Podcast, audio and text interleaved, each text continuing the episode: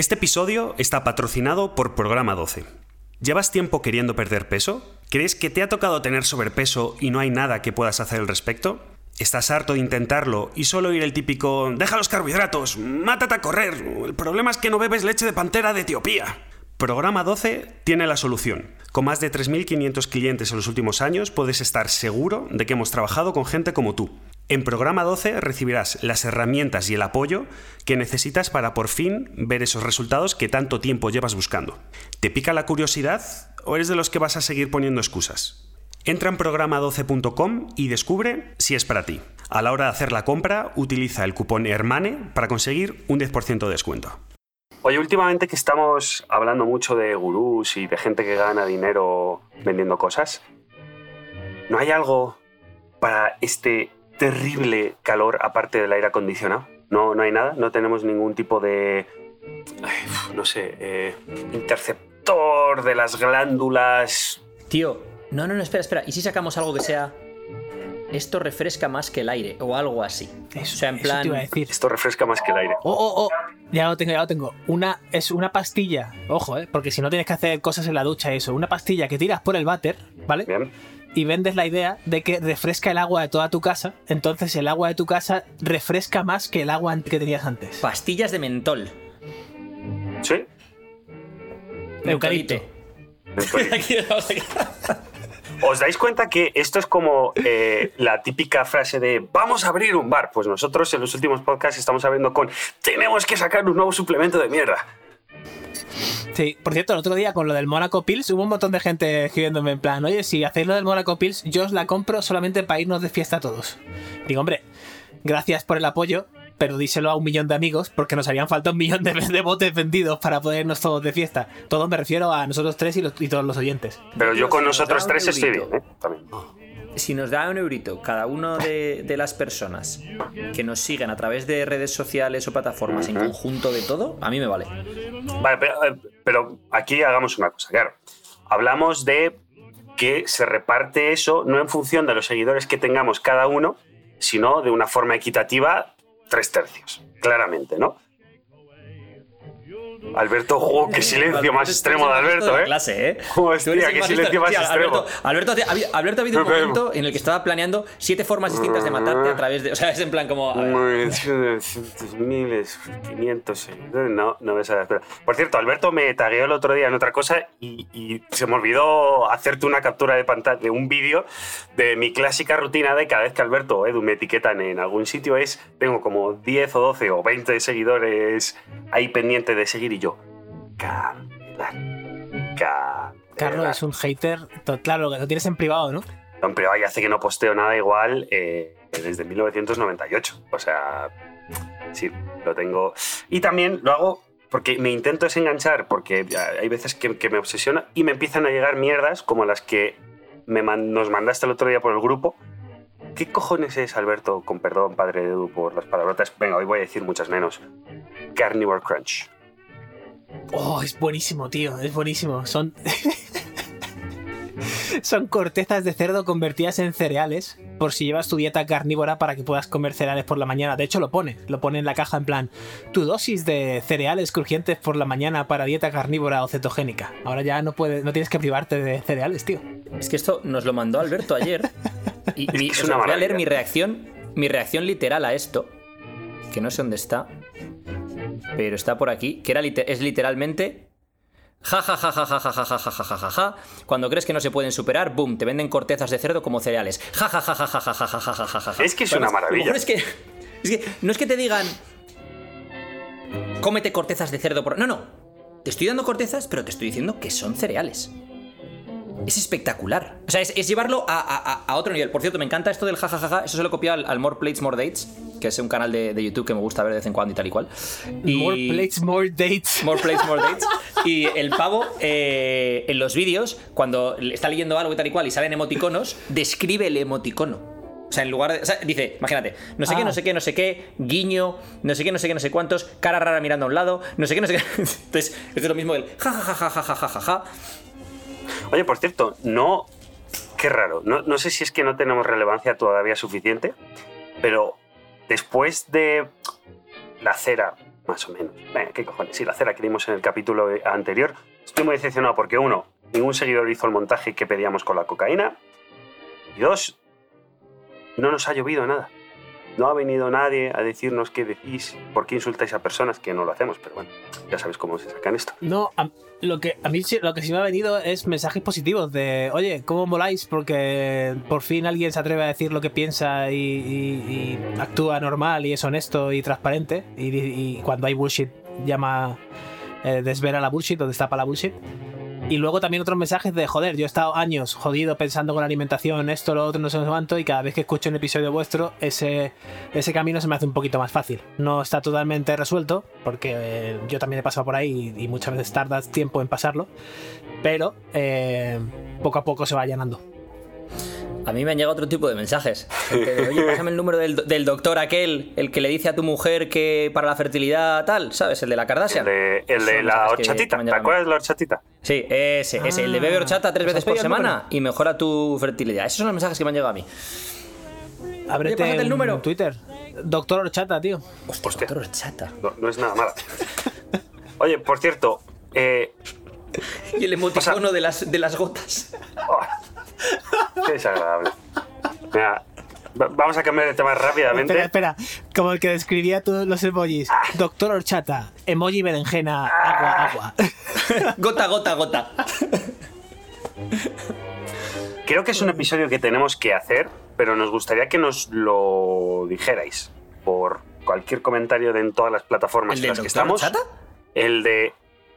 No, por favor, poco respeto a don Rafael Nadal Parera. ¿Parera? Parera. Parera, Parera. Parera. Rafael Nadal.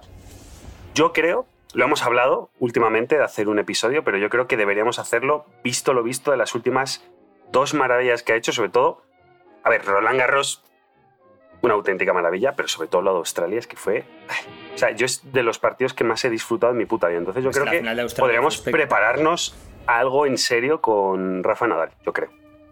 Desde aquí, si alguno sois Hombre, amigo algo- de Rafa Nadal, pues, oye, lo mejor sería hacer el episodio con Rafa Nadal. O sea que si alguno sois amigo de. Rafa Nadal, por favor. Mira, podríamos organizar, tío, lo de. El otro.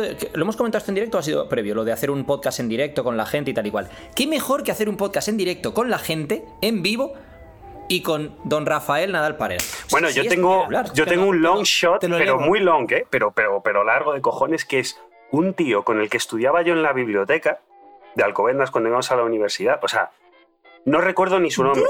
Bueno, sí. eh, es el director de algo de la Academia Rafa Nadal. De tal, o sea, que lo conoce y tratará con él día a día. Lo que pasa es que, claro. Vale, pues se me, se me ocurre lo siguiente, se me ocurre lo siguiente. Podemos hacer un podcast en directo con Bien. toda la gente que quiera venir Bien. en la academia de Rafa Nadal Bien. en Manacor, creo que está, ¿no? Sí. Sí. Sí.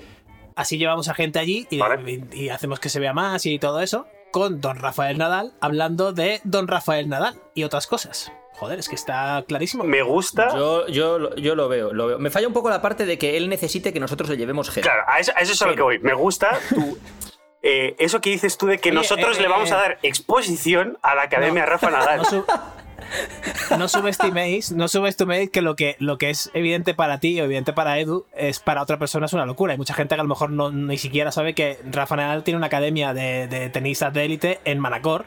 Que y me he tiene pensado también ir. programas para, para niños eh, que necesitan asistencia Y y, que tienen un montón de cosas que a lo mejor no saben que existe. Eso es y para gente Hostia, espérate, es espérate, un actor espérate. cojonudo, porque el otro día le pasé a Carlo un clip de Rafa Nadal disfrazado de dependiente de. O no, de dependiente no, de, de recepcionista de un hotel. Y le llegaba a la peña. ¿Te no te lo pasé a ti, Carlos? Yo creo que sí. Eh, No, le no, llegaba no a la vi. peña en plan que me dijiste, joder, tío, qué, qué- qué gran actor. Le llegaba a la peña, pero, tú eres Rafa, ¿no? Y el pavo, no, no, yo no soy Rafa, sí, pero la gente me dice que me parezco, pero no. Y el tío, súper- pero con la cara súper seria, ¿En ¿eh? serio? Y la gente, y hubo una que le dice, a ver, enséñame el brazo. Y- a ver si te identifico por el brazo, ¿sabes? Pero, Hombre, si no, te enseña los tío, dos brazos, ahí sí canta muchísimo, claro. Os tengo que No pasar el vídeo. Yo, no pensé que te lo había pasado a ti, Carlos. Bueno, se lo pasé a No. varias, a varias personas, pero además el- el- la respuesta fue en plan: Oye, tío, este tío es buen actor, ¿eh? O sea, porque literalmente, tío, con, o sea, todo el mundo, obviamente, tú eres Rafa. Venga, tío, no me vaciles, tú eres Rafa. Y el tío es súper serio, súper tal. No, no, no. pues, tal. Oye, me, me lo dicen mucho, pero por favor, tengo que hacer mi trabajo, si no mi jefe, ta, ta, ta. O sea, brutal. Bueno, entonces, eh, hashtag. eh, vale, entonces, espera. Claro, no. Reorganicemos. Primero, ¿qué os parece hablo a vosotros, audiencia, querida audiencia, amigos, hermanos, compañeros, hacer un podcast en directo, en vivo, eh, no sé dónde, pero yo creo que molaría hacerlo. Y después el tema de Manacor ya un poquito más adelante, yo creo, eh, por lo que sea. Vale, me parece. Bien, Yo me gusta el melón, me gusta el melón. co- comentárselo a estos dos super influencers por, por mensajes y tal, yo creo que puede ser interesante que les manden mensajitos. Oye, sí, me parece de puta madre, vamos a hacerlo aquí. Tal, tal, tal". Yo, yo creo que está bien. No solo eso, con algo, con algo constructivo. Oye, sí, me parece de puta madre hacerlo. Por cierto, yo conozco a Pepe, que es el que, yo que sé, Oye, de verdad. el que gestiona el. Si queréis que lo hagamos, mandad mensajes a arroba carlomarella en Instagram. ¿eh? Y, y él se encarga de gestionarlo. Joder, que es que ahí solo me llega porno, es acojonante. O sea, es. Me han tagueado una publicación. No sé quién What? está sola y quién no sé cuánto. O te ha tocado un iPhone. O, que claro, yo me meto mucho a ver coches y tal. O eh, estás en el sorteo de un Porsche 911-1964 valorado en 2 millones de euros. Por supuesto. Ah, por cierto, chavales, eh, este último año me han tocado como 850 iPhones. Eh, ¿Queréis que os mande alguno o qué? Porque yo cada vez que abro Instagram también me toca un iPhone. Ah, Entonces, no, No, sé, algún o sea, sitio yo, hombre, si me lo mandas yo lo voy a revender, así que bien. Sí, para adelante. A ver si. Bueno, sí. A mí no me tocan iPhones en, en Instagram, ni falsos ni de verdad. Ah, Yo- ¿no? Yo no sé qué. A mí no sé, me tienen baneado, tío. Me tienen baneado. Oye, por cierto, por cierto. Espera, espera. Antes de que acabemos esta todo el sección. día. eh, ¿Qué ha pasado con Ferrari este fin de semana, tío? ¿Qué ha pasado con Ferrari Vaya, este fin de semana? vaya, vaya fraude. Buah. Vaya fraude. O sea, vino, primero- vino todo fraude. Al pobre Carlos, pobre Carlos, Carlos va cuarto, deja un espacio con Verstappen para gestionar el neumático y ver, porque es una carrera en la cual te puede rentar el neumático como le pasó a Verstappen el año pasado. Matizo que es Carlos Y Sainz, de repente, conductor de Carlos Sainz. F1 de Ferrari. para los colegas Carlitos, y de repente un fallo hidráulico en el freno y fuera de la carrera. En una- En una curva que no le frena bien y se tiene que salir a la escapatoria y fuera de la carrera. Ok. Leclerc yendo primero, es verdad que a lo mejor no hubiera ganado porque la estrategia era distinta que, que Red Bull y bueno, hubiera estado peleado a ver quién gana o no. Un fallo en el motor y tiene que retirar el coche. O sea, bueno, Ferrari, 0 puntos en esa carrera. Red Bull, un 1-2. Es decir, se llevaron 19 puntos de Pérez, que era 18 más a vuelta rápida, y 25 de Verstappen. O sea, en el Mundial de Constructores ahora tiene una ventaja brutal, como 80 puntos o algo así. Y eh, Leclerc, el pobre hombre, creo que por tercera vez este año, yendo en, en cabeza, liderando la carrera, el coche se le va a la mierda. Tercera vez liderando la carrera. Estamos hablando de. Cada carrera son 25 puntos. O sea, este tío, por fallos del coche, lleva perdidos 75 puntos. Ponle que hubiera quedado segundo en esta carrera por la estrategia, no sé qué. Vale, quítale 8 puntos a eso. 68. O sea, este tío lleva entre 68 y 75 puntos perdidos este año por fallos del coche. Bueno, bueno, o sea, es. Me voy a tirar un Y bueno, desde aquí, Dale, dale. Claro, lo último que quiero decir es espectacular George Russell. O sea, está viendo muchísimas críticas a Hamilton porque, porque no está dando la- el callo como Russell y tal y cual, pero lo que no se da cuenta la gente es están conduciendo una fucking shitbox. Eh, lo que pasa es que Russell es, primero, es, es- es un tío que está acostumbrado a, conducir eh, un- una tartana que te cagas. Una puta mierda. una caja de mierda con ruedas. Y ¿qué pasa? Que Russell está acostumbrado a conducir shitboxes, porque estaba en Williams, eh, antes, desde aquí un saludo a Williams. Y, y luego que, que Russell, la, que la gente dice, no, pero es un rookie. Primero, no es un rookie, es su cuarto año. Segundo, es un tío que tiene un currículo espectacular previo a la Fórmula 1. Lo ganó todo antes de llegar a la Fórmula 1. Es, es- o sea, es un superclase, es un tío que con el coche adecuado es campeón del mundo. Em, probablemente. Y eh, tercero, tiene que tener en cuenta que ese coche hay una cosa que a mí me, molesta que es hipócrita de Mercedes. Y es, ese coche tiene mucho porpoising, que es que, que va botando todo el rato, sobre todo en las rectas, lo cual a Hamilton le está dando problemas de espalda. Eh, Hamilton tiene 37 años, ¿vale? Russell tiene Hostia, 30. 14 años menos, tiene 100 años. 23. O sea, quiero decir, es normal que, que Hamilton tenga problemas que Russell no tiene, y Hamilton lleva todos esos años encima de Fórmula 1 también. Em, pero claro, en Mercedes se disculpan con Hamilton por eso y no sé qué tal y cual. Pero no suben el suelo del coche. Porque el motivo por el que tienen eso es porque quieren mantener el coche súper bajo. Si no, tendrían mucho menos. ¿Por qué quieren mantenerlo bajo? Porque es la única forma que tienen de intentar ser medio competitivos. Si no, no serían competitivos. Entonces hay una hipocresía, es en plan, le están reventando, luego le piden perdón. Pero tío, haz, haz- haz los cambios en el coche que tienes que hacer para que yo no me reviente la espalda. Y el cuello. Quería, quería sacar justamente ese tema del, del porpoising y, y del reglamento y todo el rollo, porque creo que es útil también para otras cosas. eh, porque se habla de marketing, se habla de, de dinero, se habla de un montón de cosas, pero Carlos tenía un triple antes. Sí, el triple. Sí, sí, súper rápido. Eh, corregidme si me equivoco, esto es algo que tengo yo de la época que seguía, no sé si ha cambiado o no sé si incluso no era del todo acertado, pero cada puede ser que cada punto de constructores te daba el dinero como para estar todo el equipo de viaje durante toda la carrera. Ahora creo que no es cada punto, es cómo has quedado en el campeonato. O sea, el primero que quede en el, campeonato recibe X pasta, el segundo recibe X pasta, y es mucha pasta. ¿Qué pasa? Que de todas formas, yo no sé cómo va a afectar eso ahora, porque una de las cosas que están haciendo es limitar el presupuesto de los equipos. eh, para que sea un poco más even, ¿no? Que esté un poco más igualado todo. Que por cierto, hay polémica ahora porque quieren incluir en las restricciones presupuestarias el eh, sueldo de los pilotos y lo quieren poner como un máximo de 30 millones por los dos pilotos. Bueno, por los tres pilotos, técnicamente, porque tienes luego un reserva.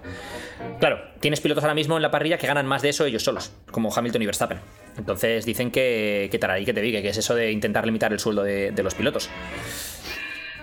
Yo de todas formas, con lo del el límite de presupuesto, por ejemplo, en papel tiene mucha, mucho sentido. Esto es como cualquier cosa en papel, ¿no? Eh, sí, deja de comer croissants y es maravilloso para tu salud. En papel tiene todo el sentido del mundo, pero luego cuando vas a la pastelería, pues te lo jincas, ¿no? Es, es lo- O no, o vas y te compras un croissant Real Fooder. O sea, quiero decir, siempre hay opciones, tío. Ahora, también te digo. te saca, te saca el tema, te buscando. saca el Sí, tema por sabía que lo ibas buscando. Sabía que lo ibas buscando. sabía- ¿Y sabes lo que hidrata más que el agua? ¡Uh! Venga, dímelo tú. La dímelo horchatita. tú. La horchatita. La, Ah, no, no, no, no, no, no, no, no. La Go Milk. La- ¿No has visto el anuncio, Carlos? No he visto el anuncio. Justo. Dime justo- cosas. es que, claro, el- Es que me emociono con estas mierdas. Es maravilloso, tío. Justo después del Carnivore Crunch este, yo pensaba, hostia, ¿y qué leche le pones? Porque claro, si eres keto, una leche normal tiene demasiados carbos. Si eres carnívoro, bueno, a lo mejor te lo compras, no lo sé tal. Pero llega y abajo pone Go Milk. La leche que hidrata más que el agua. Hidrata más que el agua, tú. Go Milk se llama. Claro, pero. Hidrata más que el agua. Moja más que el agua. Es más agua que el agua. Es más blanca que la pared de tu casa. Y te la voy a cobrar a 5 pavos los 200 mililitros. Va, entonces, varias cosas. Eh, Bueno, Alberto, entonces, tú ¿pero tenías esa historia. leche? La metemos la sacan dentro. de una cabra, de doctor Horchata. ¿que- ¿De dónde sacan esa leche? El doctor Horchata todo el Se me se ha ido, Bueno, bueno. Se- no, no, no, no, no. Carlos, corta, espera, corta, espera, espera. No, no, no, no, no. Esto, eh, vale, reorganizamos de nuevo. Alberto, ¿te parece si esto lo metemos en temáticas de hoy? Que no cuadra, pero así cerramos la intro. Y yo tengo algo. ¿Doctor Horchata? Let's go. Doctor Horchata, No, o sea, la el real Doctor Horchata. Hay un tío que ahora está en la cárcel, creo que es en Holanda, ¿vale? Que tenía su propia clínica de inseminación artificial y se descubrió que prácticamente la única fuente de inseminación artificial de su clínica era él mismo. Potencialmente Hay un- hay un- 200 Hay un hijos. documental en Netflix de un americano. Hay un documental en Netflix de, una- de un doctor americano que hacía eso. Pero, pero o sea, búscalo en Netflix, eh, no sé cómo se llama, creo que es Nuestro Padre o algo así. Y es un doctor americano de una clínica de inseminación artificial que, pues, además resulta que eso es lo que es conflictivo. Que además no es un doctor en Nueva York, es un doctor en un pequeño pueblo o un, Ya un ves. sitio pequeño. ¿Por qué quiero decir esto? Porque eso quiere decir que te vas a casar con tu prima o tu, ¿qué coño tu prima? Tu hermana. Y no sabes que es tu hermana, tu medio hermana. O sea, es, ojo a los problemas que eso puede traer. Eso se llamaba la empresa Genghis Khan Limited. Bueno, ojo, ojo a es la gente que quiera mirar esto. Gengis Khan. Bueno, como grandísimo mil Gengis Khan. hijos, ¿eh? O sea, Gengis Claro, Khan, como el es que 25% estamos de la hablando- población mundial, Ahí desciende de estamos. Gengis Khan de una forma u otra. O sea, se ha hinchado. Es que se hinchó. Bueno, bueno, bueno, bueno, Carlo con el, con el chat privado. Bueno, Carlo, bueno, Carlo, el rey es mi padre. O sea, ahí, ahí es a donde quieres llegar, ¿no? Eh, muy Vale, el rey es mi probablemente. padre. Muy probablemente. Bueno, bueno, en fin. I cheated because I need You couldn't make money any other way? Bullshit. Life is this.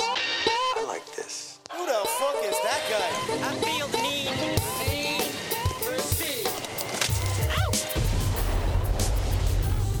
Buenos días, buenas tardes o buenas noches, como siempre dependiendo desde cuándo y dónde y por qué nos escuches y bienvenidos a este Izos Podcast número 88, el octogésimo octavo y como siempre estamos a mi arriba, a la izquierda, derecha, Alberto Álvarez Yo, yo. con su camisetita de, Dinosaurios. de dinosaurios, magnífico. Eduardo Barrecheguren, Edu, ¿qué tal? ¿Cómo estás? ¿Qué pasa? Oye, tío, eh, este es un podcast un poco nazi. ¿Sabéis lo del 88, no? Porque el 88 Sí, los nazis, tal y cual. Sí, sí, Porque sí, la- sí. Sí, Heil un poco. Hitler, las dos Hs, es la octava letra del abecedario, por eso lo del 88.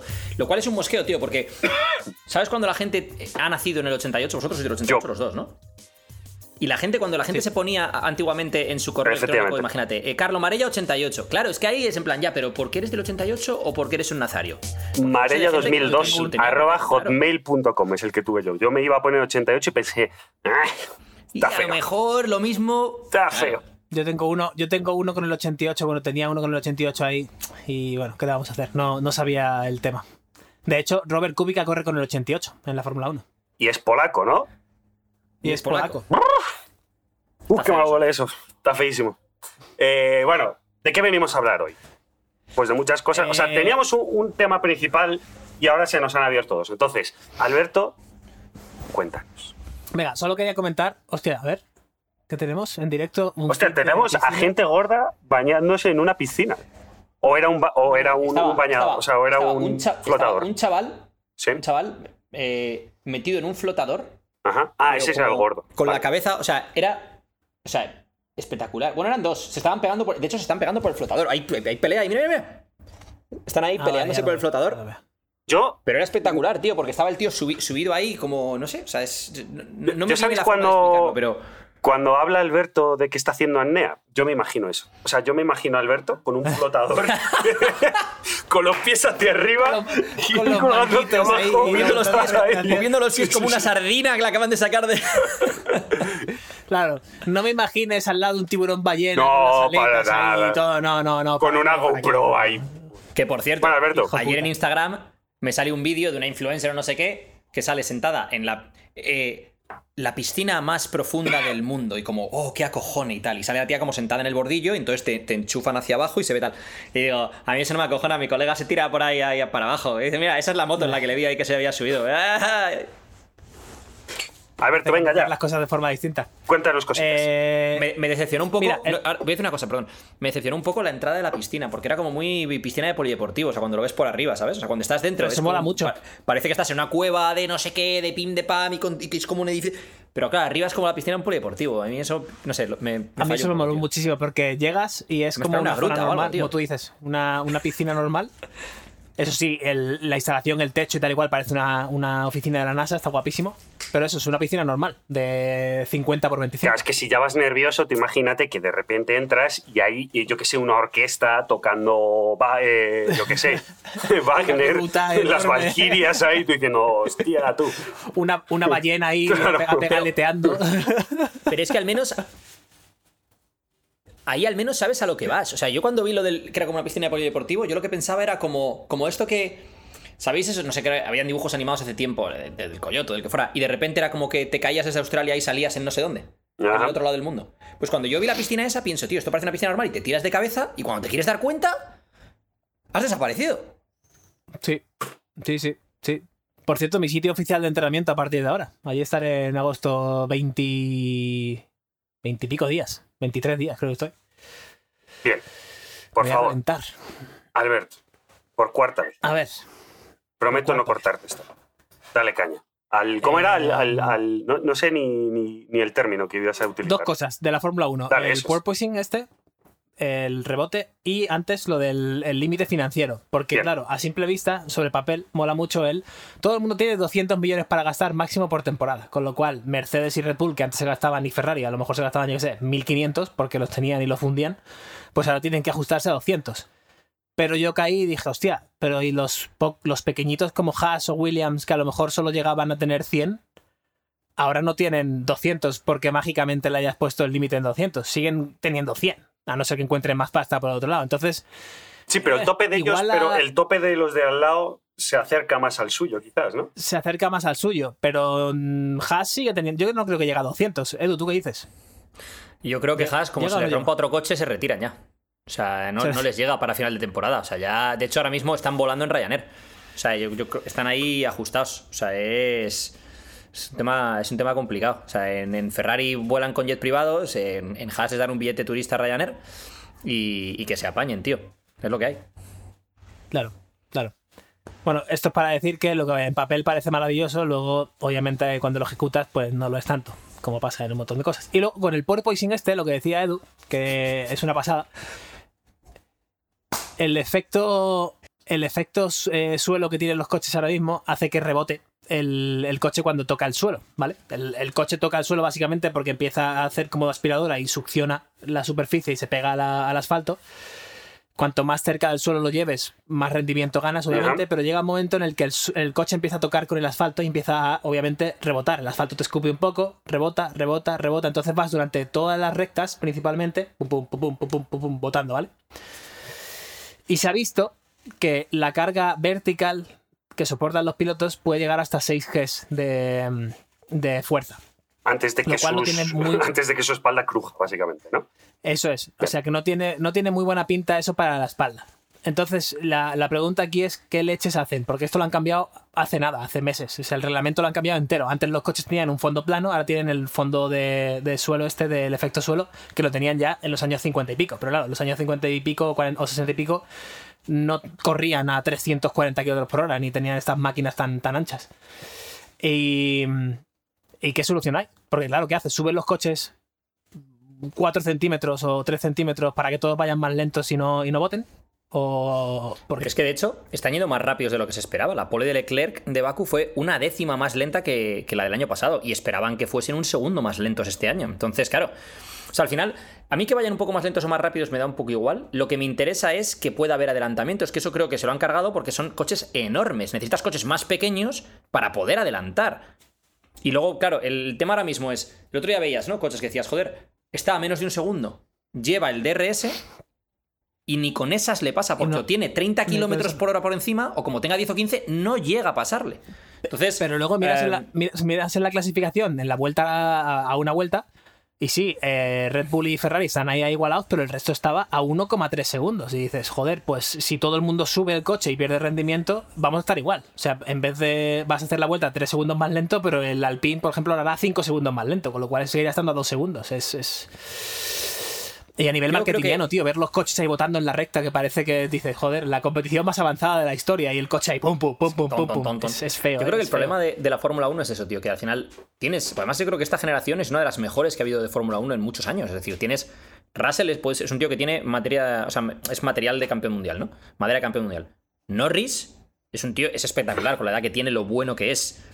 Leclerc, Verstappen. Checo ahora se ha visto que puede estar al nivel de Verstappen una vez adaptado y demás. Que de esto podemos hablar ahora un poquito. Eh, Carlos Sainz, eh, Alonso, Vettel. eh, o sea, hay muchos pilotos muy buenos. Luego, dentro de eso tienes algunos que destacan más que otros, no todos están al mismo nivel, ¿no? Pero tienes muchos muy buenos y luego está Latifi. Eh, luego está- y, y el pobre Mick Schumacher, que el pobre Mick Schumacher este año le han puesto ahí a Magnussen al lado y el año pasado parecía que era la leche porque estaba al lado de Mazepin y, y este año pues parece que no... Que no que ¿En cuánto no- influye que Mick Schumacher sea el hijo de Michael Schumacher? Para estar ahí. No, el tío, el tío ganó en la Fórmula 2. Fue campeón ¿Sí? de Fórmula 2. También es verdad que llevaba el coche de Ferrari en Fórmula 2. Pero, pero que, Ya. que, o sea, que el tío tiene una carrera amateur interesante. Pero el problema también que creo que tiene es. Llevar ese apellido es muy complicado porque al final el tío puede ser suficientemente bueno para estar en Fórmula 1. Eso no quiere decir que seas suficientemente bueno para ser una estrella de Fórmula 1. O sea, hay niveles. ser uno de los Pero bueno, mejores de la historia de Fórmula 1, claro. De hecho, Carlos Sainz competía, Carlos Sainz hijo, competía con un seudónimo hasta cierta categoría para no tener esa presión de, de ser Carlos Sainz Jr. Enrique Iglesias. lo mismo. O sea, él competía con el apellido de su madre. Hasta, lo- hasta que llegó a Fórmula 2 era el apellido de su madre. Enrique Iglesias, ¿Ah, sí? en sus primeros discos, no contaba con el apoyo de su padre, Julio Iglesias. Firmaba con- o sea, iba, iba a sí. reuniones para Ah, producir no, su disco. Sí, sí. Nah, a ver, la historia de Enrique Iglesias es más curiosa, porque es el apoyo de su padre no lo tuvo a nivel económico, de hecho el primer disco se lo pagó la niñera o la, o la que, la- la que se encargaba de, de toda la vida, que tenía ahorros. Ella ganaba Cágate, más ¿eh? que nosotros tres juntos, probablemente esa le, niñera. pa- le pagó eso, pero Enrique Iglesias ha tirado del apellido de Iglesias, vamos, o sea, de- desde, desde que cantaba lo de es una experiencia religiosa. Claro, pero ese ya, Antes de que ese ya hicieran- fue un. Antes de que empezaran a ajustar la voz y ese tipo de cosas. Claro, eso ya era un Es hit. cierto, vaya, vaya Emi, ¿eh? Tenemos aquí un Emi en Mira, ¿has potencia con Es Edu. que además lo he, hecho, lo he hecho a propósito como lo hacía él, con, es- con esa desentonación y esos gallos, antes de que empezasen a entrar. Oye, que a mí me gusta Enrique Iglesias, pero que le, que le tunean la voz, claramente. Porque el tío, como cantaba, bueno, a lo mejor ha mejorado, no lo sé, pero.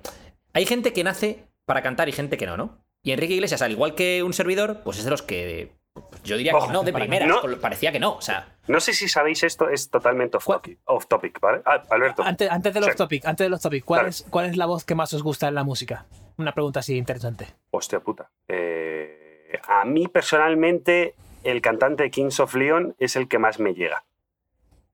Muy bueno. ¿Y a Por- ti, Edu? Ah, no te sabría decir, me sorprendió mucho, en los, me ha sorprendido mucho en los últimos años Lady Gaga, porque el tipo de canciones que hacía antes no mostraba realmente su potencial, y ahora sí que ves que tiene una voz que, ojito. Eh, en su día me sorprendía mucho la voz que tenía Anastasia. No sé si acordáis de, de cómo cantaba Sí, Anastasia. la que parecía negra y que era una blanca de metro cincuenta. Sí, y decías, Sí, sí. una rubia además, y decías, pero claro, tú le escuchabas cantar y decías, eh, si no recuerdo mal, Adele tiene buena voz también. No sé. Eh, habría, o sea, no, no te sé decir tampoco, tampoco es algo en lo que me haya para pensar nunca. Ya, ya. ¿Tú, Alberto? Yo estaba diciendo y me estaba. me- para mí, la antítesis a Enrique Iglesias, por ejemplo, es, Es eh. Alicia Keys. No, no, es Alicia Alicia Keys- oh. Alicia Keys, espectacular, Alicia ¿eh? Keys o, si nos vamos a tíos, The Weeknd, que también muchas veces nos muestra el potencial en muchas canciones porque le tunean la voz y tal igual. Tú escuchas a The Weeknd cantar a capela y dices, este cabrón es... es eh, es, un- es Michael Jackson en negro, tío, es una pasada. Bueno, que Michael Jackson. Bueno, que, Michael Jackson en negro. Claro, para, para, para. Eres Michael Jackson en negro cuando dejó de ser negro, ¿no? Más o Sí, menos. es que esa historia también no veas, tío. Oye, ya O sea, está, cierra el, el mundo podcast. está hecho una mierda, te- macho. Te has pasado el juego, ya está, cierra el podcast, acabó por hoy. Esto es un cierre, vamos. Hemos hablado de chatas, hemos cosa, una hablado cosa, de una cosa, reyes. una cosa, una cosa, pero si tú eres negro y te sientes blanco, ¿eres negro o eres blanco? Pues. Buah, es que ya es, o sea... pff, Pero es que de esos hay Si pocos, pero perro, cada tío, vez hay más, que claro. No, a eso es a lo que. Pero tú sabes que hay gente que Hay está peña que, se pidiendo siente, hay cambiarse. peña que se siente amputada perro. sin serlo y quiere que le corten un brazo. Sí. Te lo juro, ¿eh? oh, no, Hay no, un no, buen no, no. capítulo de. Hay un capítulo de Nip Tuck, una serie no muy conocida, pero que es sí, esa, sí, esa- es de, de, de cirujanos plásticos, de etcétera, cirujanos. etcétera. Y hay un capítulo de eso. Y el tío al final acaba cortándose el brazo él mismo, diciendo, pues, pues bueno, pues si no me lo quitáis Uh. vosotros, pues. Por cierto, haré". Ah, sh- Vi ayer una noticia súper turbia, no sé cómo acabé ahí, em, de que se ha puesto. Bueno, ahora en España por lo visto ha subido muchísimo los implantes de glúteo.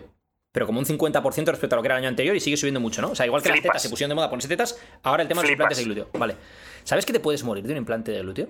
Porque hay, hay varios procedimientos. Uno de ellos es inyectarte grasa en el culo. Y por lo visto, si lo inyectan donde el, em, el glúteo mayor, puede eh, llegar la grasa a entrar en una arteria o no sé qué y tal y cual y te puede llegar a subir a los pulmones. Y te... Vamos, que, ha habido casos de gente que la ha palmado porque le han hecho un implante de glúteo. Eh, yo, bueno, os conté, hace poco me cambié de gimnasio. eh, Voy a un gimnasio comercial, pero que es más grande que en el anterior donde está y hay gente que está más en forma, ¿vale? O sea, a nivel tanto de tíos como de tías. Pero hay un grupo de, no sé, cinco o seis tías que están mega operadas, ¿vale? Más respect, cada uno cada con su cuerpo lo que quiera. Pero lo que me flipa es que tienen un, o sea, unos culos operados, pero que es que no sé, que, que para mí no entra en mi cabeza ponerte eso, porque es tan desproporcionado con, con, con lo que sería Ah, normal, no sé. eh, ¿Habéis que es- visto, ¿habéis visto los, los tíos que se ponen implantes en los gemelos también? Que dices, tío, es súper desproporcionado. O sea, que tienen Eso- los gemelacos, pero, pero siempre están perfectos, fuertes, ¿sabes? Marcado ahí, pum, con te, la diré, te silicona. diré Y, dos cosas tío. respecto a eso. Uno, eh, eso siempre lo recordaré de. ¿Cómo se llama la serie esta, tío? La de Entourage. Que el hermano quería ponerse implantes de gemelos. Era, era espectacular. Y dos, No, vosotros que tenéis bien los gemelos.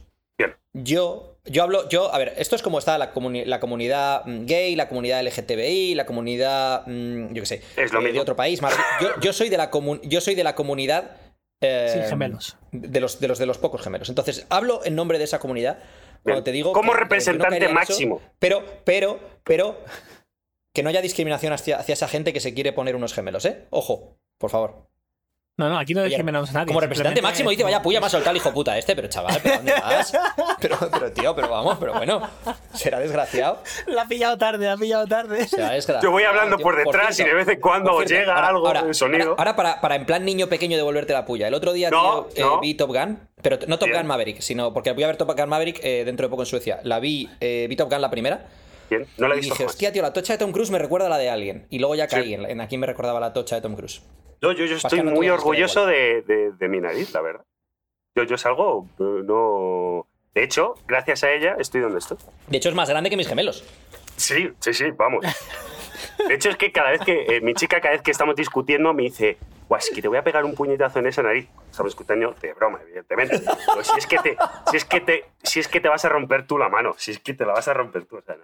Lo está pidiendo, si es que lo está pidiendo. Eh, vale, vamos a hacer una cosa. ¿Nos centramos o seguimos divagando?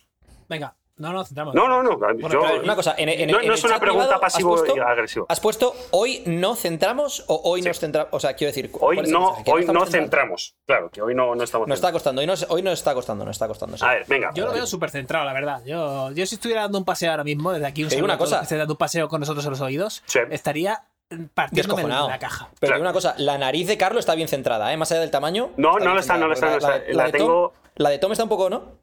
No, Oye, la- Tom tengo un Cruise poco- ¿Tiene la nariz, la nariz un poco a un lado o son los dientes los que están un poco? ¿Te has fijado que tiene como las paletas? Parece que están a un lado, pero no sé si es porque las paletas las tiene a un lado o la nariz la tiene a un lado. Eso es de apretar tanto la mandíbula para las escenas de Macho Man, tío, que hace así hace. Oye, poco se dice de Tom Cruise. Voy a decir varias cosas. Una, el pavo tiene casi 60 años y sabe volar eh, todo tipo de aviones, incluido eh, aviones de combate. Sabe volar helicópteros. Tiene curso de conducción deportiva operativa con eh, motos y con coches. Hace sus propias escenas, los stunts, como, hace, como hacía Jackie Chan. Eh, Carlo, tío. Se favor. dice, se, dice. privado, o sea, no es oficial, pero se dice. Qué o sea, es feo, algo qué que se feo, dice. qué feo. Bueno, eh, y el pavo, con, con la edad que tiene, o sea, es espectacular. El otro Eso- día vi, en el Graham Norton Venga. Show, porque me, me lo vi en, en YouTube un clip, salía cuando se rompió el tobillo grabando Misión Imposible Fallout. Y era saltando de un edificio a otro y estaba pensado que tenía que fallar el salto. O sea, es a propósito, falla el salto y tal y cual. Ojo. Lo ves en, en- a cámara lenta y el pibe salta y lo que hace es que se da con la pierna contra la pared del edificio y se le rompe el, el tobillo. Pues el pavo, esa escena, como era una escena clave y que no la iban a volver a grabar, con el tobillo roto, sube la pared y sale corriendo, a- cojeando y tal y cual para no tener que volver a grabarla. Con el tobillo roto. O sea, espectacular. Que y ahora puedes decir lo que querías. puede- puede- Puedes decir lo que querías decir, Carlos. Dilo si No, no, no, que, no, no, no, esto engancha perfectamente con habilidades que queramos aprender qué bien, qué bien ligado. Vale, de ver- perfecto. en verano o en Ojo. tiempo libre o lo que sea, porque Tom Cruise ha tenido que dedicar mucho tiempo de Mucho su vida, tiempo. con la excusa de las películas y tal y cual, a aprender tiempo. todas esas habilidades. Porque claro, lo vemos y dices, oh, este tío es un, semi, un semidios, ni de coña, es un tío normal, pero que ha tenido mucho tiempo ¿Sabes la dedicado para esas, esas habilidades. Bueno, El está ahí en la cienciología. Igual del curso de piloto cosas. privado. El- es una simulación. El curso de piloto privado, que costaba como 10.000 pavos o algo así, sacar del curso de piloto privado, no el de comercial. O sea, que, que coño, que es relativamente accesible. Que claro, el de comercial es de 120.000 a 180.000 o algo así, pero el de privado, ok. Y, y lo comentábamos otro día, ¿no? Pues como en la, en la bucket list, algo que quiero llegar a hacer. La diferencia con Tom es que, pues está, aparte que tiene toda la pasta, eh, todo lo que ha aprendido lo ha aprendido de los mejores del mundo, porque gracias a, a quién es, de las películas y todo, pues tienes la, la ventaja de, de tener acceso a eso, ¿no? Pero tienes que hacerlo, es decir, no aprendes a pilotar si no pilotas, no aprendes a saltar de un avión si no saltas, no aprendes a mm, lo que sea que ha hecho si no lo haces. Claro, y también luego lo de los mejores del mundo, yo creo que es ponerte en el sitio correcto. Por ejemplo, ¿por qué me voy yo en pleno agosto a la piscina esta de Dubai? Coño, pues porque entrena, el mejor del mundo entrena allí también constantemente. Entonces tengo más Ya, posibilidades de, de- de rozar hombros con él. En Eh, parte sí, pero tienes que tener la pasta para hacerlo. O sea, no todo el mundo se puede. Y, y las condiciones de vida, no todo el mundo puede coger y decir, venga, me voy a. O sea, cuando tú te fuiste a Dubai hace mes y medio, fue cuando empezaste con esto, por ahí más o menos. Sí. No todo el mundo tiene un trabajo o una vida que le permite. Me voy a Dubai y voy a probar y voy a no sé qué, ¿no? Y en el caso de los Sí, sí, actores, está claro. es que es literalmente, es que, o sea, prepárate un, un Te rol, pagan por ello. te pagan por ello y, y te, y te ponen las mejores circunstancias posibles. Que, que entiendo también la parte que dices de, oye, eso no quita que no te lo puedas intentar buscar tú, a lo mejor en unas vacaciones o en un no sé qué, o sea, que siempre puedes buscar la forma, ¿no? O intentarlo al menos. Estamos hilando con el tema principal de ese podcast. Sí, te lo hemos Sí, hecho, sí. tío, Carlos. Te hemos Bien, hecho la camita. perfecto, genial. O sea, ha sido Bueno, el, el tema que, que- que íbamos a hablar era de que el verano quizás... Bueno, no, el verano para mucha gente es... Voy a estar haciendo scroll en Instagram durante mm, dos semanas libres que tengo y desde aquí queremos proponer, en la playa. eh, eso es, que puede ser un buen momento para plantearte determinados objetivos que en tu día a día no puedes hacer por falta de tiempo, porque estás en la rutina y no tienes espacio mental por un millón de cosas, ¿vale? Al priori todos contamos con algo más de tiempo en el verano porque tenemos o jornada reducida y además normalmente tenemos vacaciones. Así que, ¿cómo O podemos simplemente hay más horas de luz en el día también. Eso es. ¿Y cómo lo podemos aprovechar? Pues aquí es donde pregunto, ¿cómo podemos aprovechar estas horas? ¿Cómo lo aprovecharéis vosotros? Yo os puedo contar cosas, pero al final aquí los interesantes sois vosotros. No, no, no, no, no, No, no, no, no. cuenta, Sie- siempre, cuenta, siempre- cuenta. eso, cuenta, cuenta. Si, si, si este cabrón siempre, ala, balones fuera. Bien, uno, me quiero sacar el carnet de moto. Tengo que decir algo. Hace, y Edu lo sabe, hace dos meses estuve a punto, tan a punto de que ya había reservado una moto. O sea, a ese a punto, sin carn- sin tener carnet de moto. Y un sábado por la mañana me levanté y dije, y pensé, ¿qué haces. Y retiré esa reserva y dije, bueno, pues ya me prepararé el carnet de moto. Esa es una de las cosas que, que quiero hacer. La segunda, ¿El carnet de qué, qué carnet? ¿El gordo? No, porque el gordo, o sea, el gordo no te lo puedes sacar hasta que tienes el, el medio gordo. Entonces, El por decirlo de alguna el forma. medio gordo, eso es. sí, vale. Claro, eso es. Pues eh, ese es el. O sea, el primero necesitas el rellenito. Y una vez tienes el rellenito, pasas al. gordo. Eso es. Al gordo, vale. Eso es. Después de dos años de Esto no lo puedo decir porque el otro día- conduciendo con el otro día puse- rellenitos. De estas cosas yo no puedo hablar, porque el otro día puse en redes la obesidad no es sana, por mucho que lo pongan en portadas de revistas. El 99% de la gente estuvo de acuerdo y entendió mi mensaje, porque además luego. Es que literalmente te voy a leer.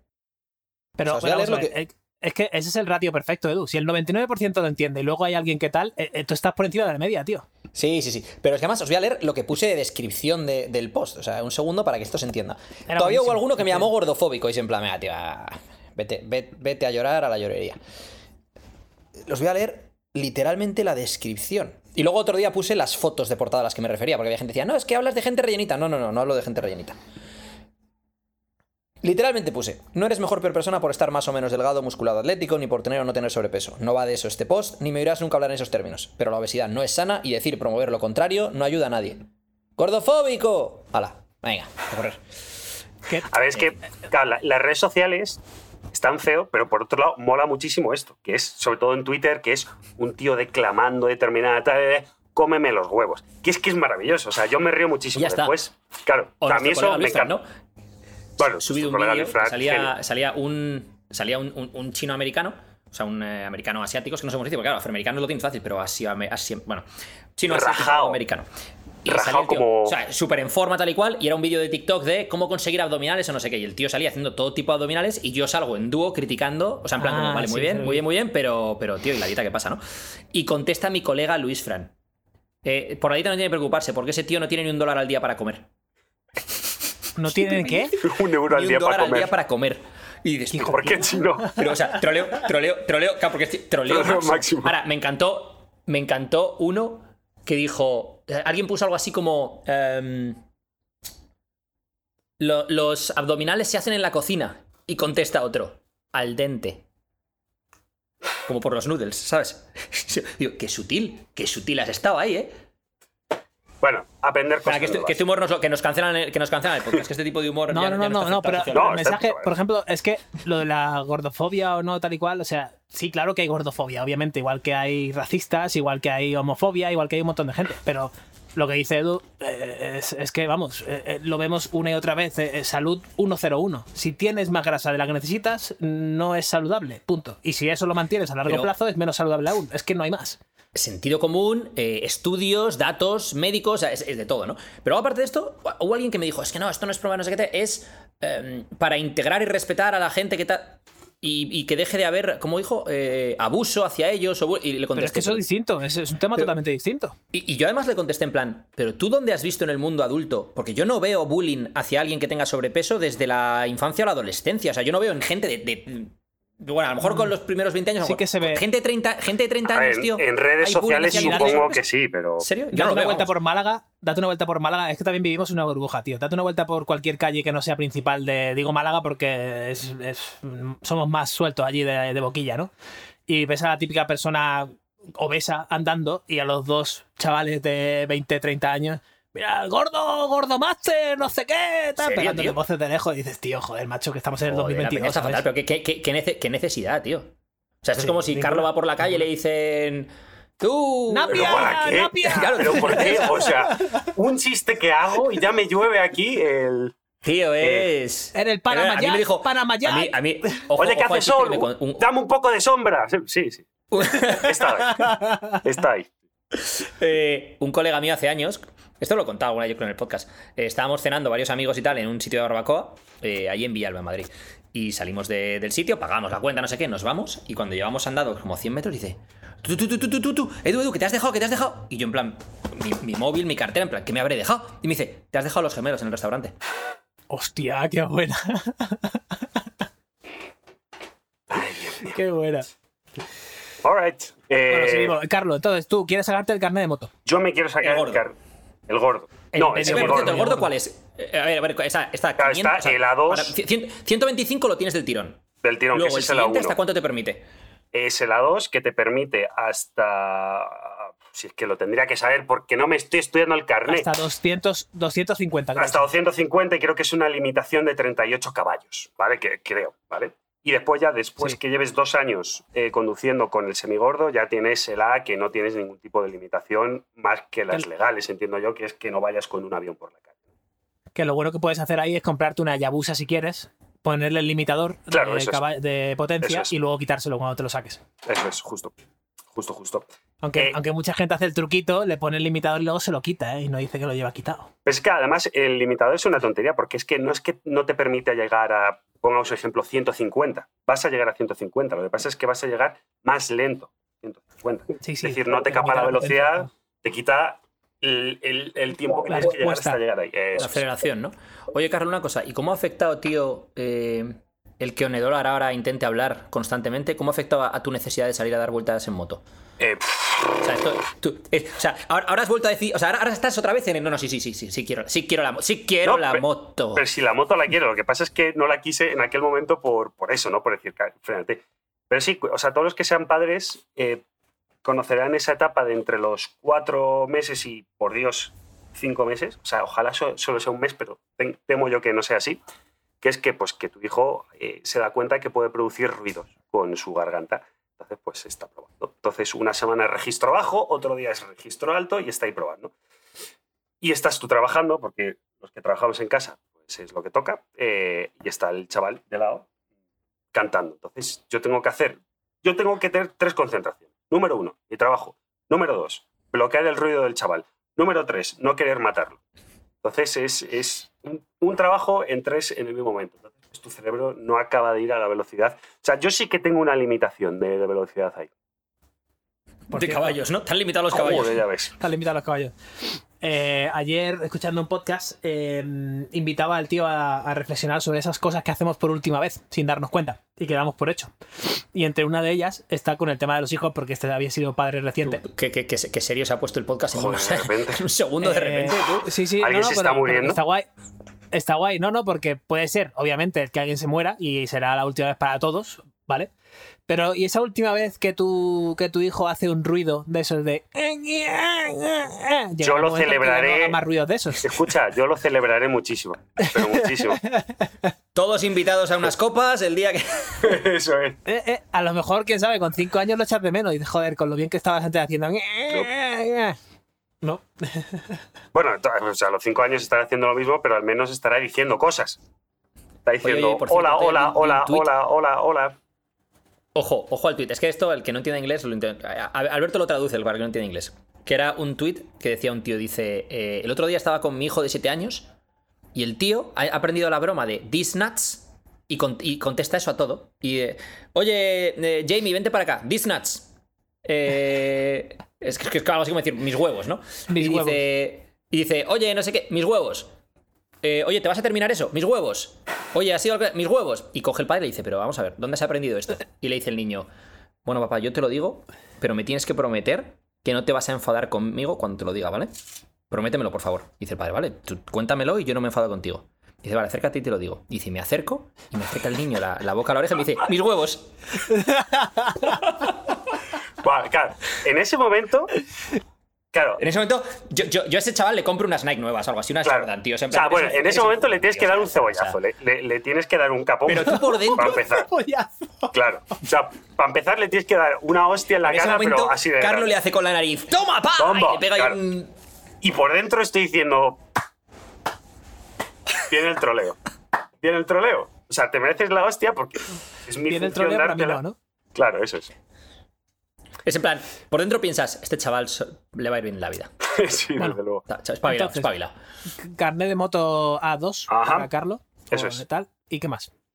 Y yo con eso estoy ya. O sea, eso y, poder eso. descansar un poco y leer eh, algo eh, que me permita mi capacidad de concentración, concentrarme en un libro, yo estaría, yo estaría bien. Edu, No, le toca a Alberto. Va, por- Alberto. va por orden Bueno, pero claro, es verdad, es verdad. Alberto. Bueno, Alberto es Sí, que va a estar sea. en la piscina ah, haciendo cositas. Sí, yo, yo mi habilidad que voy a desarrollar es eso, el, el respirar menos en la vida, básicamente. Eh, más allá de eso, eh, me gustaría volver a leer, la verdad. Eh, no es que haya dejado de leer, pero últimamente leo los mismos libros y quizás este año es el año de las novelas, leer algo más de novela. Leer, el otro día me preguntaban que quién era mi autor español favorito y digo, es que no leo libros en español y eso es un problema también porque tengo que leer libros en mi idioma, coño. Así que dije que Juan Gómez Jurado por, por todo el hype que hay, por lo que Marina... Dije, dije que Claro, Juan el cabrón. porque mi piba lea Juan No, no, pero lo puse. No, no, no, lo puse, lo puse. ¿Cuál lo es, puse. ¿Cuál es tu jugador de fútbol favorito? Pues no he visto nunca, pero supongo que será cristiano, ¿sabes? No, no, no, puse, puse, no tengo ninguno favorito, pero Ah, vale, diría vale, que el que más curiosidad me causa es Juan Gómez Jurado, eh, por todo lo que me han ido contando sobre él y sus novelas, ¿no? Y quizás leer alguna historia de, de él o alguna, alguna novela en español y algo más en inglés o algo así. Pero leer, leer algo que sea... De estas típicas que hace mucho, tío, que no me quedo hasta las 3 de la mañana leyendo una historia y, hostia, que no quiero dormirme porque no quiero saber qué pasa. Y me pasó con Harry Potter cuando era un enano. Pero no ha vuelto a pasar. Pues con Juan Gómez Jurado es lo que te va a pasar. Sí, ¿no? Sí, asegurado, 100%. Sí, sí. Pero tú, has, pero tú has leído a Juan Gómez Jurado, lo dices porque tú Lo he lo leído, has lo he leído y lo he escuchado. sí, sí. De hecho, ojo, el otro día, sabéis que yo amo profundamente a Rodrigo Tú no lo has Cortés, leído, ¿verdad? tú le escuchas en Todopoderosos y No, ya no, he leído, he leído. bueno. He leído sus libros. ¿Cuál has leído? Todos. ¿Cuál has leído? Todos. Todos. Bueno, ¿Rey salvo Blanco el primero que sacó. ¿El qué? Claro, sí. ¿Rey Blanco lo has leído? Reina Roja, Loba Negra, Rey con el, Blanco. estamos con el racismo. El con el paciente, racismo. ¿Por qué el rey tiene que ser blanco? No, en este caso es que era, literalmente era muy blanco, porque era inglés. Lo siento, se acabo de hacer un no spoiler, pero, pero, Pero lo tío, siento. que yo, sé, que lo yo lo tengo en siento. Kindle ese libro, pero no me... No me... Lo siento, ¿Pero por el spoiler que acabo de hacer. Eh, Ya está, ahora seguro que será el malo que mata a alguien y que ya nos has dicho que... o sea, sí, bueno, que- sí, claro. Sí, sí, el malo es Rey Blanco. Pero vamos, eso. Ah, ah, ah. Perdón. Y otra- ya sabremos otra- quién es porque nos ha dicho que es inglés. Es que me cago en... no, pero, no, si, si no has leído unos libros antes, no lo sabes. Bueno, deja- dejémoslo, dejémoslo, dejémoslo. Venga, a ver. Otra habilidad, otra habilidad que me, me gustaría. En los últimos años he dejado de hacer eh, tanto entrenamiento con mi, con mi cuerpo, con mi peso, no hago sprints como hacía antes, he dejado de hacer muchas cosas que hacía antes porque básicamente nos hacemos mayores, yo tengo ya 33, y pues como le pasa a Hamilton, cada vez que me pego un sprint, claro, también no tengo acumulado ese, ese volumen de entrenamiento, con lo cual pues mi cuerpo dice, ¿esto qué cojones es, tío, que estás haciendo con tu vida? Entonces me duele todo. Entonces, este verano lo voy a aprovechar para intentar, como también tengo la excusa de que estoy en la piscina y no voy a tener tanto tiempo para las pesas, es decir, hostia, voy a entrenar con mi cuerpo en todos lados. En vez de tener la rutina de entrenamiento típica de hoy me toca push, pull, no sé qué, no sé cuánto, todos los días hacer algo y que eso consiga dos cosas. Mejorar mi, mi capacidad aeróbica, porque al final cuando entreno con mi cuerpo es un poco más seguido un circuito y lo convierto un poco en cardio, entre comillas. Y dos, eh, espero, hopefully, quitarme dolores de articulaciones. O sea, generar un poco de, de resistencia a ello usando mi cuerpo nada más. Ojo con los sprints si quieres evitar dolores en las articulaciones. Lo Bueno, que- ¿hay alguna manera que se te ocurra de, de implementarlo poco a poco? O sea, ¿puedo hacer Mm, series sí, cortitas sí. o...? Lo, no, lo que puedes hacer al principio, mira, eh, más allá de la fuerza, Josh Bryant, que en Instagram lo podéis encontrar como más barra baja ya, barra baja D, barra baja la, barra baja fuerza, barra baja. Joder, Eh, barra bajas, tío. Sí, tío, yo no sé.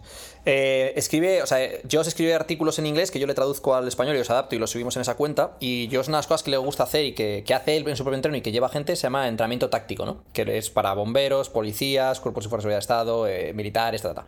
Entonces, bueno, pues implica tener que estar eh, digamos, físicamente ready para cualquier cosa. O sea, no es solo poder levantar peso, sino poder correr, poder saltar, poder tener resistencia, poder hacer marchas con peso y tal y cual. Un poco lo que estabas comentando. Y, yo parte del entreno que estoy haciendo ahora eh, va orientado un poco hacia eso. Y, y entonces algunas de las cosas que hemos ido metiendo ha sido, por ejemplo, eh, al final de mi entreno de pierna, una de las cosas que me pone es eh, corres de hacia el frente 10 metros, de lado 10 metros, hacia atrás 10 metros de, de- y al otro lado 10 metros, ¿no? Como haciendo una especie de cuadrado, digamos. Eh, típico de esto que lo ves en, en el combine de la NFL y de la NBA y tal y cual, ¿no? Pues de- y de esa forma, pues no estás, vas a lo mejor al 80% de lo que irías y haces eso durante 5 minutos. Descansas 2 minutos y lo vuelves a hacer otros 5 minutos.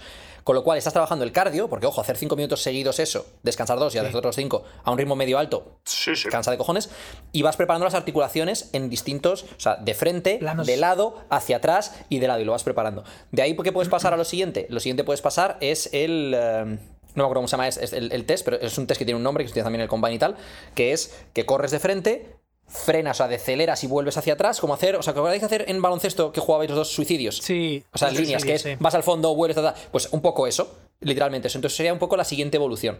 De ahí a lo mejor te puedes ir a hacer eh, sprints al 75-80% en cuestas o en, o en arena, o sea, algún tipo de. Que te, que te limite el impacto, ¿no? Y ya de ahí, pues a lo mejor ya te puedes plantear el hacer sprints. Aunque yo nunca me lo llevaría a lo mejor a hacer sprints como tal, siempre los mantendría a lo mejor en cuestas o algo por el estilo.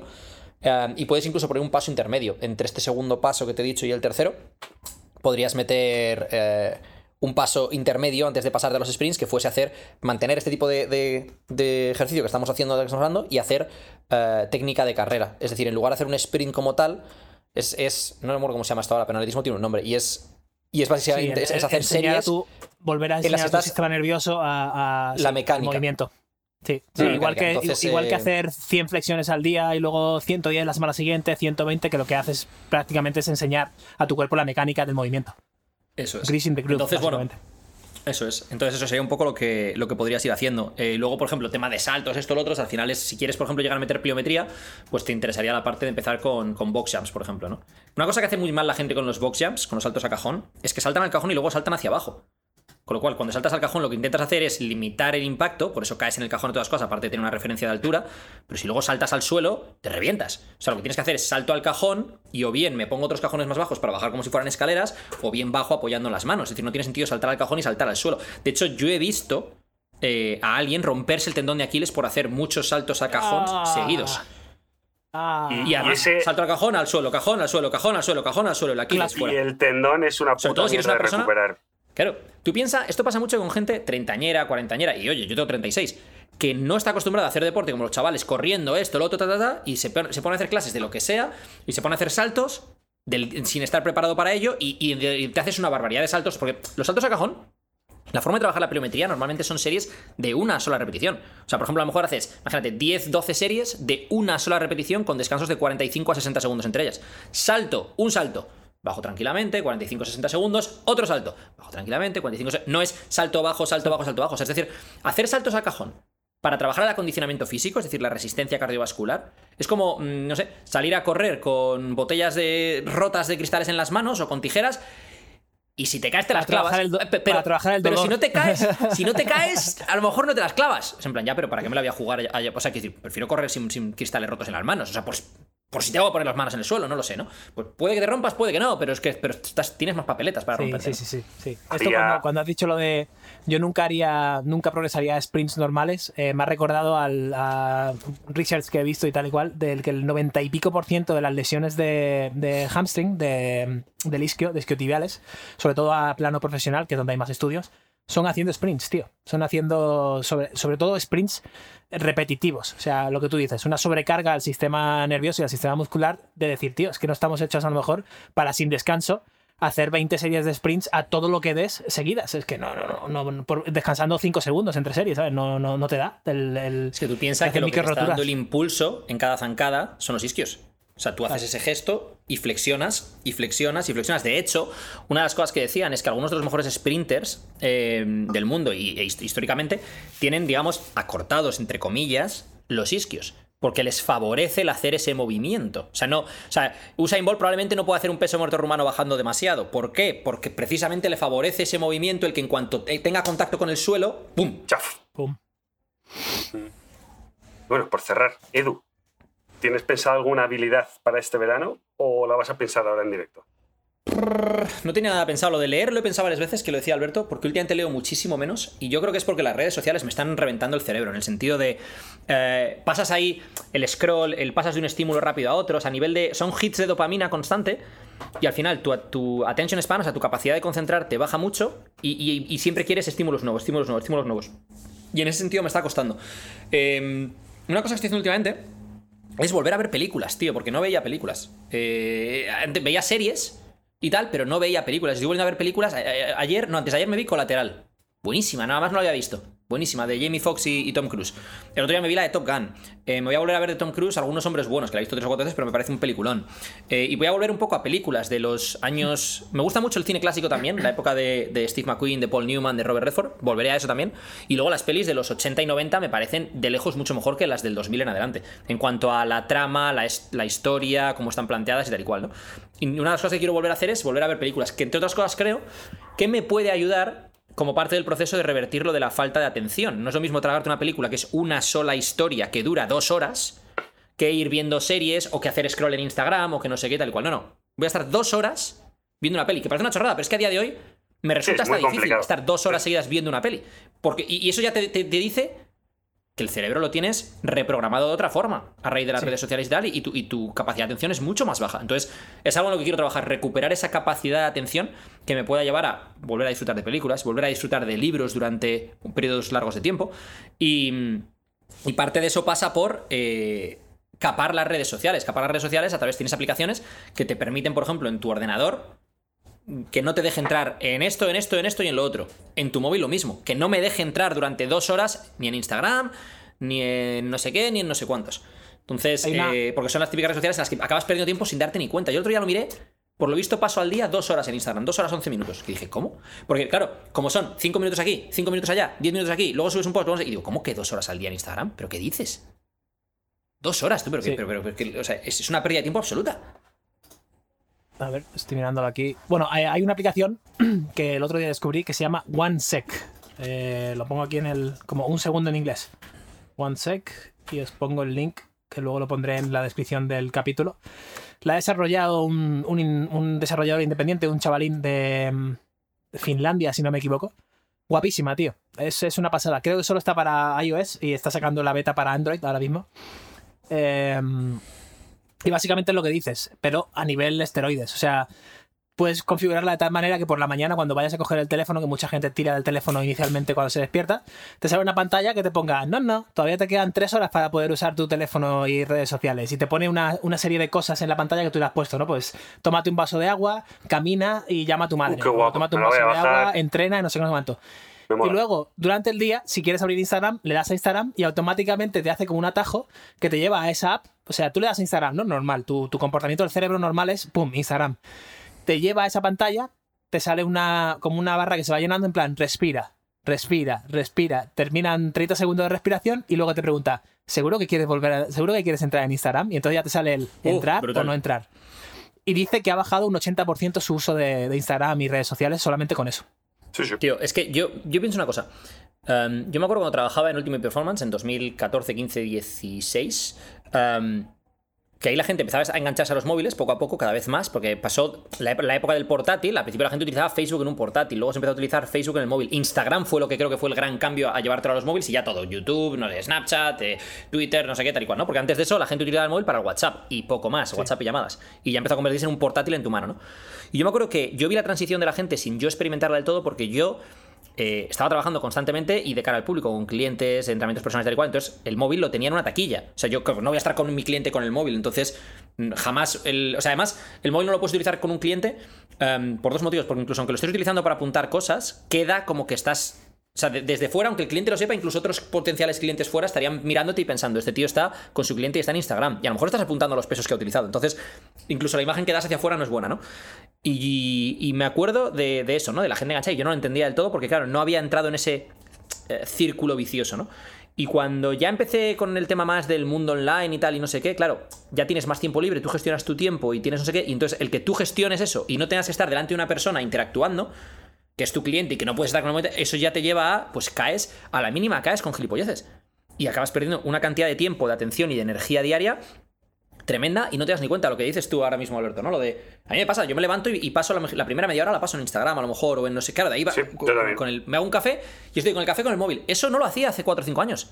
O sea, estoy tirando ahora mismo media hora de, de mi día ahí. Y por la noche, antes que hacía por la noche, leía. ¿Y ahora qué hago? Pues o veo una serie, o veo un vídeo de YouTube, o estoy en redes sociales, que es aún peor. Por eso últimamente estoy haciendo lo de la película. Cuando me pongo una película de dos horas, a lo mejor me la veo entera, o a lo mejor incluso me entra sueño y me voy a dormir. Pero cuando estoy con las redes sociales, pa, pa, pa, pa, pa, Claro, te acabas desvelando, no, no, no acabas yendo a dormir, no, no sé qué. O sea, entonces es. Curiosamente, siendo gente que somos creadores de contenido en redes sociales, pero soy el primero que digo que, que, oye, esto hay que limitarlo muchísimo porque no te hace nada bien. Sí, sí. Es Bueno, una, chicos. es una de las. eh, cuando la gente habla de meditación, oye Alberto, tú meditas, tú meditas, no sé qué. El em, yo creo que se nos pierde un poco la pregunta en el agua No, no. este de. Espera, espera, espera. Dime que cuando te preguntan eso dices. Mis huevos. eh, mis huevos. Disney. Eh, se, se pierde un poco esto. En, es, es lo mismo que. mm, Voy a llevarlo a un campo más conocido para todos, porque yo de meditación no, no sé nada. Em, Alberto, tú comes eh, comida real, ¿no? Por ejemplo. Y se, se, se nos va todo un poco a. Joder. eh, No pues estando sí, en Matrix. cuando- no estando en Matrix, de vez en cuando me como un plátano o me como un brócoli, pero también me como un trozo de donut que haga casero alguien en una pastelería súper rico, algo así, ¿sabes? O sea que sí, de vez en cuando. ¿no? ¿Cuál cuál es la pregunta real ahí, no? Entonces la gente pregunta, ¿tú meditas? Y yo creo que la pregunta real ahí es, ¿para qué? Y, y una de las cosas que nos puede ayudar la meditación simplemente, sea como sea, ya sea estar contigo mismo, o entrenar, o hacer apnea, o jugar al tenis, o lo que sea que cada uno llame meditación, que sea el centrarse en una actividad y no estar pensando en otra cosa, em, nos puede ayudar a estas cosas de no tenemos em, concentración o no tenemos attention span, ¿no? No tenemos em, eh, capacidad de concentración, eso es. Y dices, hostia, pues es que tiene todo sentido del mundo. Imagínate que estamos nosotros tres andando por ahí y yo saco el móvil con la intención de mirar el email porque mi cerebro está aburrido o lo que sea, ¿no? Y de repente Carlos va a contar una historia de puta madre y yo saco el móvil, abro el email y Carlos está contando la historia y yo una de dos, o simplemente hago así con la cabeza porque mi reacción natural es sí, sí, sí, sí, sí, sí, sí, sí" y no escucho la historia, porque muchas veces nos pasa, es, es, nuestro cerebro intentando conservar energía, tú querías hacerlo del email y es no cómodo, o respondes mal y mandas a Carlos a tomar por culo cuando no es lo que querías hacer porque tu prioridad en ese momento en el cerebro es el email. Pero sin embargo, si meditas, entre comillas, si sabes que estás sacando el móvil porque estás aburrido, sabes que vas al email, que no deberías tener el email en el móvil, en plan, ¿qué cojones vas a resolver en el email en el móvil? ¿Por qué tienes el email en el móvil? ¿no? Es una, una meditación consciente de los pasos que vas tomando con cosas que a lo mejor has automatizado. Carlos te habla la historia y tú le dices, hostia, en este momento estaba mirando de forma estúpida el email en mi móvil, pero tu historia es más interesante seguramente, así que lo voy a Normalmente guardar, suelo cierras, contar historias interesantes, la verdad. Lo cierras y le prestas la atención a Carlos, escuchas la historia y luego eso te da, te- te- de alguna manera seguro que te transforma el cerebro, tío, a, a ir haciendo, igual que nos ha transformado el cerebro para la parte negativa de saco el móvil para tres tonterías mientras estoy aburrido para cruzar el semáforo o lo que sea, seguro que si planteamos este, eh, esta meditación activa o este cambio de comportamiento, también tiene que transformar el cerebro un poco hacia esa dirección, ¿no? Eso es una. Cambiar los circuitos, tío. Yo creo que uno de los problemas de, por los que hoy en día tenemos una tolerancia a la frustración tan baja gener- en general como sociedad es precisamente porque no estás acostumbrado a esa frustración en todos los sentidos, ¿no? Tú quieres algo lo tienes en un segundo. Y si quiero cambiar de no sé qué, lo tengo en un segundo. Y si quiero no sé qué, y en cuanto tienes que esperar dos minutos para algo, es en plan, me estás haciendo perder el tiempo. En plan, bueno, son dos minutos, quiero decir, pero que que estás acostumbrado a que todo sea instantáneo. Si, si- si internet hay un momento dado que te, que te va un poco lento, tienes un pico. Bueno, eso, o sea, eso es. Y, creo que el problema es eso, que estamos, estamos convirtiéndonos en eh, niños pequeños con el síndrome del emperador. Todo cuando yo lo es. quiero, como yo lo quiero y no sé qué. Y si no, me cabreo. Y aunque seas consciente de ello, a veces es difícil porque lo tienes como el cerebro ya organizado así. Y aun- y aunque a veces te frustras y te das cuenta tú mismo de me estoy comportando como un imbécil o esto no debería hacerlo, te cuesta no hacerlo. O sea, es como. No, no- no sé si me explico. Y, y sí, tiene que haber un trabajo consciente, yo creo, de oye. Y lo que decías tú, Alberto, yo creo que si eres capaz de, cuando vas a hacer eso, cortarte a ti mismo y no hacerlo, vas a ir desarrollando poco a poco, a lo mejor la disciplina o no sé qué, para poder ir haciéndolo cada vez más. de forma más habitual, ¿no? Más habitual. Sí. E incluso de forma automática. En plan, hoy hay una persona hablándome, guardo el móvil, ¿sabes? En plan, ya es lo que hago. En cuanto alguien me habla, me lo guardo. Fuera. Otro ejercicio, yo creo que con esto ya cerramos, que os quiero proponer es algo que yo me he dado cuenta hace relativamente poco y es, yo llevo muchos años trabajando en casa y no me había dado cuenta hasta que he pasado realmente demasiado tiempo en casa durante el confinamiento por motivos más que obvios, ¿no? Y es que cuando trabajas en casa y estás solo, ¿vale? Al final estás durante X horas, 10, 12 horas, eh, dándote a ti mismo los estímulos que quieres y evitando los estímulos que no quieres. Es decir, ejemplos tontos. Quiero tomar un café. Muy simple, me levanto, le doy al play a la cafetera Carlos, Carlos, y me lo hago. Ejemplo, ejemplo, eje- ejemplo más real. Me quiero rascar los huevos y en una Y oficina no podría rascarme los huevos. tío, Eso es. Está toda la gente a, a mi alrededor y en mi casa es. me rasco los huevos. Ojo, la técnica del bolsillo funciona muy bien, ¿eh? pero, pero sí, pues sé por dónde vas. Eh, ¿Y qué pasa? Que cuando de repente llega alguien a casa y tú quieres hacer determinadas cosas o quieres que la situación fluya en función de lo que tú quieres hacer, no pasa, porque ya tienes que hacerlo junto con otra persona. Entonces igual esa persona no quiere tomar un café ahora. O esa persona no quiere ir a dar un paseo ahora y tú lo quieres hacer ahora, pero la otra persona, oye, te puedes esperar media hora. Y eso genera una frustración y un, sobre todo, que lo acabas volcando sobre la otra persona, de, oye, pero ¿por qué esto no? No soy esclavo, No, básicamente. claro. Entonces, poner- hacer ese, hacer ese ejercicio viendo. también de paciencia, ¿no? De, oye, es que no todo tiene que ser como tú cuando cuentan otras personas alrededor. de- 100%. Te voy a dar un ejemplo que nos va a ayudar a cerrar el podcast. Y es que me llevo meando media hora. Pero como estamos en el podcast, pues me tengo que aguantar. Si no estuviésemos en el podcast, pues del tirón. ¿Sabes? Eh, Claro. Si estás en una reunión, por ejemplo, en la oficina, no puedes coger y decir, bueno, espera un segundo, voy a- tienes que estar pasando muy mal para decir me voy al baño, ¿sabes?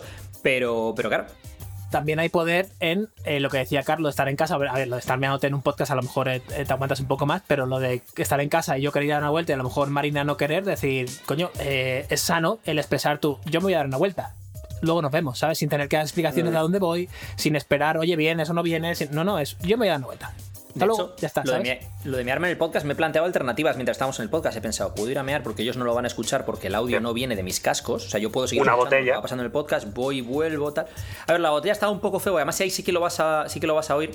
Y, y ya no tú, sino también los que están ahí ahora mismo. No, pero Nico hace maravillas, un paseo ¿eh? o en su casa, lo que sea. Y está un poco feo. Hombre, también podríamos haber metido el, el audio de piscina, ¿sabes? En plan, mira, se acaba de tirar alguien a la piscina. Hidrata más que el agua. Eso sí que hidrata más que el agua. Go milk. sí, sí, desde luego. Chicos, nos vemos en el siguiente podcast. Alberto Álvarez, un placer. Muchas gracias, me lo he pasado genial, chavales. Eduardo Berrecheguren, Edu, hasta la próxima. Hasta luego. Chao, chao, chicos. Chao.